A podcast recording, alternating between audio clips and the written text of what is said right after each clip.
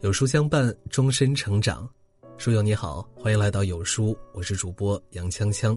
今天为你分享的文章来自于有书易墨。一个人格局变大的五个迹象。有句话说：“格局之上，所见之处，步步皆景。”格局小的人看问题鼠目寸光，做事情束手束脚，人生之路多半走得磕磕绊绊。格局大的人则站位有高度，思想有厚度，做人有尺度，人生旅途常常繁花似锦。格局决定了人生，一个人的格局变大。往往从这五个迹象开始。现实生活中，我们常常会遇到与自己观点不同的人，看到不喜欢的事物。有些人一遇到对立面，第一反应是排斥、逃避。这样做的后果是让你接触的圈子越来越小，你所见的世界越来越窄。而当一个人格局越来越大，他就会懂得，只有抛下偏见，理解别人与自己的不同。才有机会碰撞出别样的火花电视剧《觉醒年代》中，学者辜鸿铭让人印象深刻。他会说九国外语，还会用拉丁文写诗。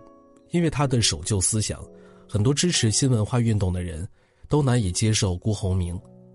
他们认为像他这样的人不适合待在北大，纷纷呼吁开除他。北大校长蔡元培却认为，厦门孤汤生性犹怪癖，然英文程度不浅。在蔡元培看来，做人做事要懂得包容理解。虽然辜鸿铭与自己所持的文化观点有所偏差，但是辜鸿铭博学多才，仍有值得欣赏的一面，因而他力挺辜鸿铭留在北大。后来，辜鸿铭主讲的《中国人的精神》系列讲座风靡北大，引起了强烈反响。李大钊先生评价辜鸿铭。予以为中国两千五百余年文化所中出一辜鸿铭先生，已足以扬眉吐气于二十世纪之世界。正如斯尔达夫人所说：“越是睿智的人，越有宽广的胸襟。”人活在世上，不可能所有东西都与你的观点一致。格局大的人，既能欣赏满院的繁花，也能珍惜地上的杂草。当用包容心去对待万物。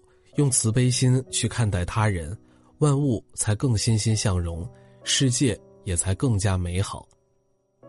有句话说：“万物皆有裂痕，那是光照进来的地方，所以不完美才是真正的人生。走过半生，不完美确实是人生的常态。生老病死、悲欢离合，生命中有很多事儿不能被我们所左右。即使我们拼尽全力，也许结果……”也不尽如人意，与其抱怨和彷徨，不如学会放下，坦然接受有缺憾的结局，将之作为人生旅程的难得回忆。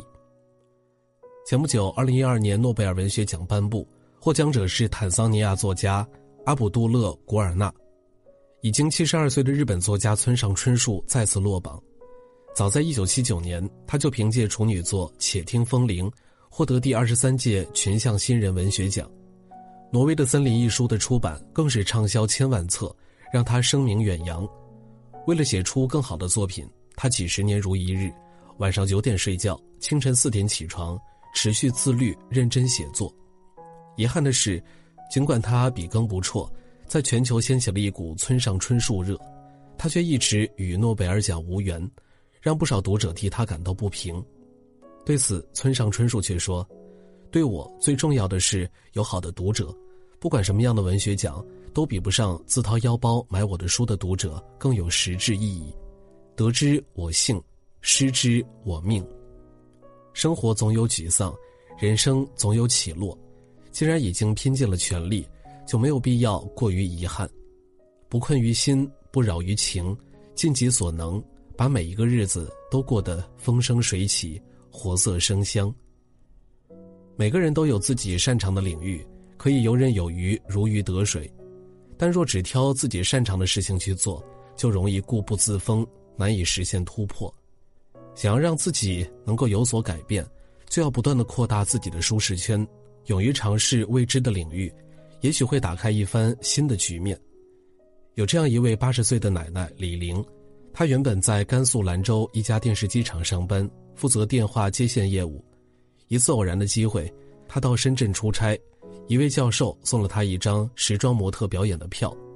当时性格保守的他看到了一群高个子女人穿着各种衣服，在长条形舞台上走来走去，觉得索然无味。但教授却说，他个子这么高，如果去当模特，效果会更好。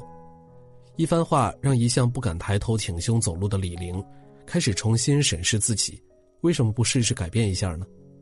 就这样，在年近五十的时候，李玲报了学习班，去挑战成为一名时装模特。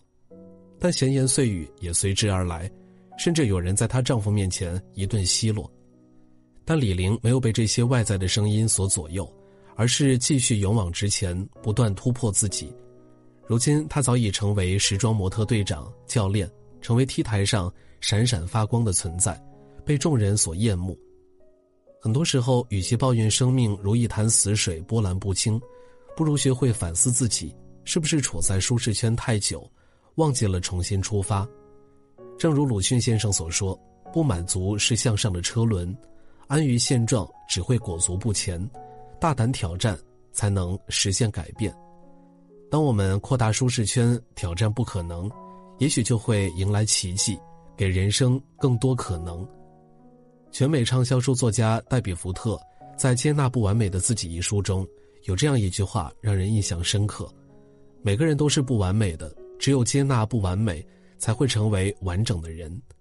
金无足赤，人无完人，每个人都会有缺点和不足，就像昙花，就算开得再美，终究只有刹那芳华。玫瑰固然开得娇艳，但毕竟满身带刺。敢于正视自己的不足，才能少一些挫败感，多一些轻松感。日本著名企业家稻盛和夫刚就业时，还从来没有在大城市生活过，说话带着浓浓的地方口音。当时每当电话铃声响起，他不得不接打电话的时候，他都恨不得有别人来接听，以免自己的口音暴露，遇人耻笑。直到后来，他慢慢意识到，我刚从乡下出来，社会上的事情什么都不懂。缺乏常识，因此必须从最基本的东西学起，比任何人都要更努力，否则我就无法成功。慢慢的，他开始正视自己存在口音的问题，坦然接受它，不再刻意掩饰。没想到这样做反而让他如释重负。后来，每当他遇到类似的事情，他都会坦然承认自己就是有很多弱点，然后努力去改正。人活着本就该千姿百态，就像树一样高高低低、错落有致。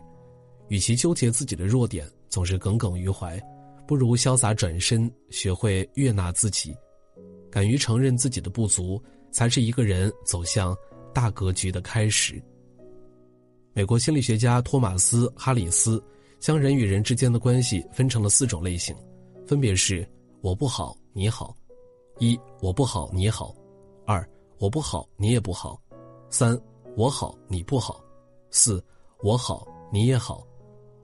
懂得我好你也好的人，就具备了共赢思维。当一个人心存利他心态，愿意与人分享利益、共尝果实，就容易拥有更美好的未来。前不久热播的电视剧《光芒》里，男主角程逸志原本出身草根，生活贫困，好不容易凭借智慧和机遇，他创办了励志银行。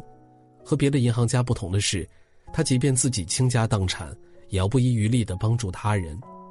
为了帮助厂长周文犬研制药物，哪怕周文犬的亲叔叔都不愿意贷款给他，但是程逸志却愿意伸出援手，只希望帮助周厂长实现梦想。一路走来，程逸志帮助了很多实业家勇敢追梦，而这些实业家也用实实在在的利润，不断地反哺立邦银行。最终，立邦银行的业务越来越红红火火。赠人玫瑰，手有余香，帮助他人也是帮助自己。无论是个人的发展还是事业的发展，都离不开共赢思维。一个心里总是想着自己，甚至处处想占别人便宜的人，往往走不长远。只有心里装着别人，懂得换位思考，将心比心，才能让自己与他人的关系更加融洽，也才能让合作更为持久。做人赢在格局，赢在坦荡。格局是破解人生命运的密码，是实现梦想的摇篮，是走向幸福的台阶。有格局的人不会将自己禁锢在狭小的一亩三分地，不会沉迷于一城一池的得失，而是会宠辱不惊，气定神闲。当我们的格局越来越大，胸襟就会越来越宽广，眼界就会越来越开阔，人生就会越来越顺利。余生，愿我们都能拥有大格局，具备大视野，活得岁月静好，平安喜乐。点亮再看，与朋友们共勉。